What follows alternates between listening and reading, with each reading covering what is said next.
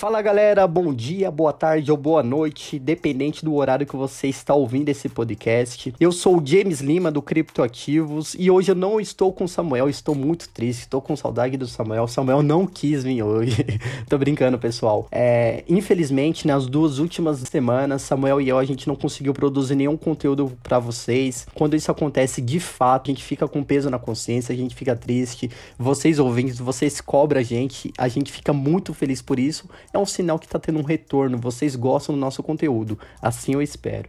Então Samuel e eu nós decidimos remodular o nosso formato de podcast. E como será? Vou atualizar aqui vocês. Uma vez na semana eu vou me encontrar com o Samuel e vai ser o formato que vocês já conhecem, né? Ou a gente vai trazer um convidado para o nosso podcast, ou eu o Samuel a gente vai trazer um projeto promissor que a gente acredita que no longo prazo é, pode vir com retornos exponenciais, ou a gente pode estar tá falando da nossa visão no mercado mercado e etc. da forma que vocês já conhecem. Isso uma vez por semana e duas vezes por semana. Um dia será eu, outro dia será o Samuel. A gente vai trazer aqui alguns conteúdos, algumas coisas da semana. Então será um momento breve para a gente continuar tendo esse contato, nós junto com vocês ouvintes, que assim eu acredito que vocês gostam do nosso conteúdo e trazer aqui alguma visão geral na semana do mercado. Beleza? Então vamos lá, logo depois da vinheta. Chama!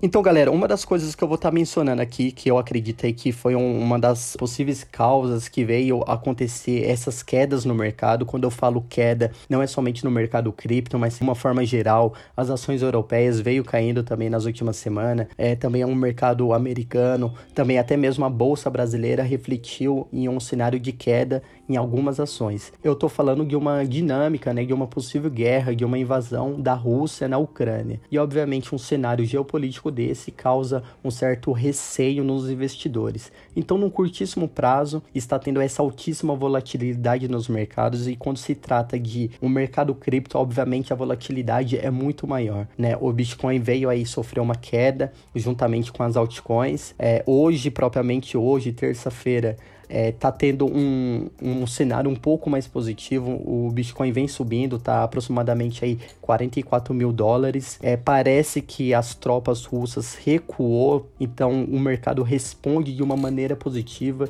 Não somente o Bitcoin, mas sim as ações americanas, as ações europeias vem subindo hoje, terça-feira. Somente por esse fato aí dessa, desse recuo da Rússia. Mas obviamente ninguém sabe como que vai ser o desfecho dessa história. Ninguém quer aí uma possível guerra, é, não somente por uma questão humana, mas também os mercados aí viria a corresponder de uma maneira negativa.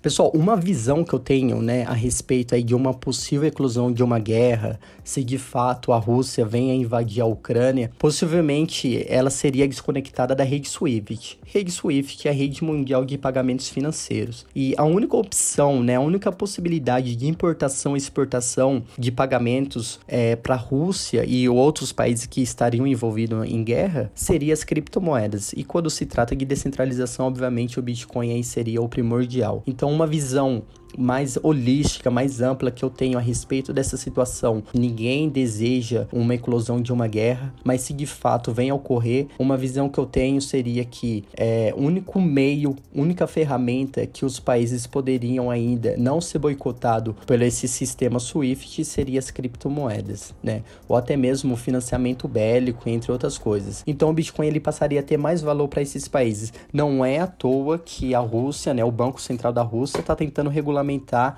o mais breve possível as criptomoedas. Tem alguma lógica por aí.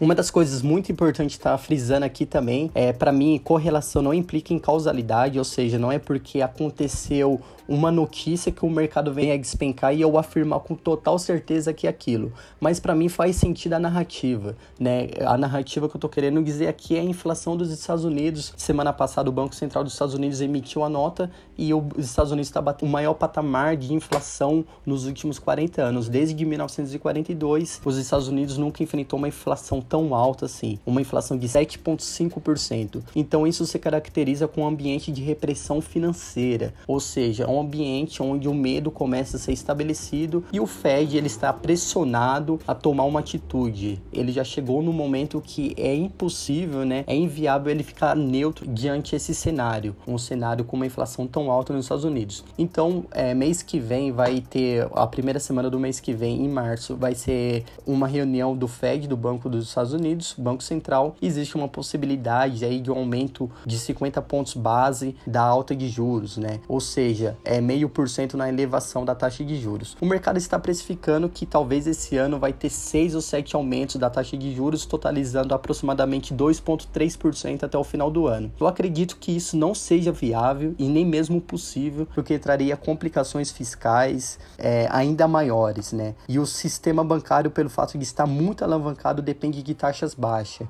E como num podcast que eu e Samuel a gente já falou uma vez, é, a taxa de juros muito alta traria complicações aí de financiamento a curto prazo, né? Os investidores, eles não têm apetite, eles têm aversão ao risco, no curto prazo as ações, tudo que é de renda variável vem cair. Eu acredito, né? Eu acredito que o Banco Central dos Estados Unidos vai tentar evitar um cenário desse, um, um cenário aí de, de medo, de medo estabelecido geral. Agora vamos falar de notícia boa, não vamos falar somente de notícia ruim, que tem também notícia boa. Bitcoin manteve aí acima dos 41 mil dólares, isso é muito positivo, né? Graficamente falando, numa análise técnica, isso é positivo. Agora a gente está aí aproximadamente 44 mil dólares. E uma das coisas muito importantes também é o hash rate vem subindo, a gente bateu o máximo histórico no hash rate. Ou seja, mesmo com essas questões sensíveis, né, macroeconômica, essa questão da Rússia com a Ucrânia, Estados Unidos também estão envolvidos, é, inflação mundial crescendo cada vez mais, é, também essas, esses aumentos da taxa de juros, mas os fundamentos do Bitcoin continuam cada vez mais forte. O Bitcoin, a rede dele está cada vez mais segura, cada vez mais descentralizada. O hash rate vem subindo cada vez mais. A gente está no topo histórico em hash rate. Isso é extremamente positivo. E outra coisa também, outro dado muito importante é que pelos dados on-chain a gente observa que desde quando o Bitcoin rompeu os 50 mil dólares, os endereços de acumulação, carteiras que nunca realizaram um lucro sequer, desde quando compraram o Bitcoin, só vem comprando, eles vêm acumulando cada vez mais, desde quando o Bitcoin rompeu os 50 mil dólares. Aproximadamente quase 200 mil Bitcoin foi estocado em carteiras diferentes, carteiras aí de grandes investidores baleias. Ou seja, eles não estão preocupados com a questão financeira atual, eles não querem saber se vai ter uma guerra de aumento da taxa de juros. Eles estão preocupados em acumular Bitcoin. Você tem o mesmo mindset? Esse é o formato de pensar, né? Independente do preço do Bitcoin, a gente sabe que a longo prazo o Bitcoin vai se sobressair frente ao ouro, dólar e qualquer outra classe de ativo, né? Claro que tem altcoin aí num curto prazo que pode valorizar mais que o Bitcoin, mas estou falando a longo prazo, o Bitcoin sempre vai se sobressair. Lembre-se, né, daquele podcast junto com o Victor, o DCA, muito importante, né? Você fazer compras parciais dentro do seu setup, dentro da sua estratégia, para você mitigar o risco da volatilidade. Então é isso, pessoal. As notícias são essa. Eu espero que vocês tenham gostado desse formato de podcast. Eu não posso nem dizer que é um podcast, né? Mas assim, é mais uns assuntos gerais, como que eu vejo o mercado para essa semana, alguns noticiários, e a próxima será o Samuel. Eu espero aí feedback de vocês, o que vocês acharam sobre esse formato. Tamo junto.